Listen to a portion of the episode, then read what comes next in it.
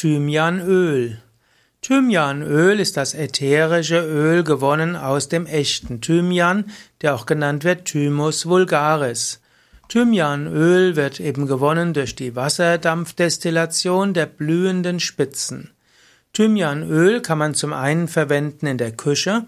Es gibt Menschen, die ganz gerne Würzöle verwenden, gerade mit den mediterranen Kräutern kann man das ganz gut machen.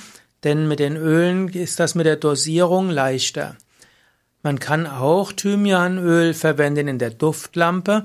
Dort wirkt das würzig und stechend und man kann auch sagen, dass Thymianöl kräftigend ist in, als, in der, als Duft im Raum.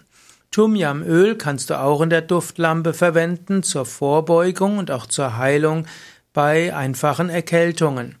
Thymian hat ja eine sogenannte spasmolytische Wirkung, also krampflösend, und auch einen broncholytischen Effekt. Also hilft, dass die Bronchien besser äh, ja letztlich abheilen können und dass letztlich auch der äh, die Schleime in den Bronchien leichter nach oben transportiert werden.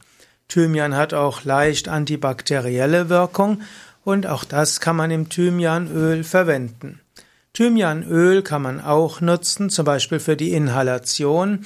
Wenn du zum Beispiel Erkältung hast, egal ob Schnupfen, Heiserkeit oder Husten, dann kannst du ein paar Tropfen Thymianöl in heißes Wasser hineingeben und vielleicht kurz warten und dann inhalieren. Statt Thymianöl kannst du natürlich auch frische Thymianpflanze nehmen. Das hat eine einfach zu, dosierende Wirkung und ist vielleicht nicht so stark und reizend wie Thymianöl. Aber ich kenne eine Reihe von Menschen, die sagen, dass die Inhalation mit Thymianöl bei der Erkältung Wunder wirkt.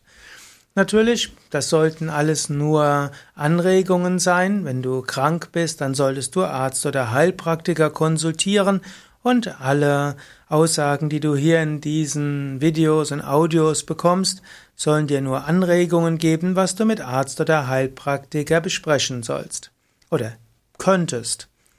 Ja, was, welche Erfahrungen hast du mit Thymian oder Thymianöl, Thymianbad, Thymian-Tee? Schreib doch etwas in die Kommentare und lass andere davon wissen.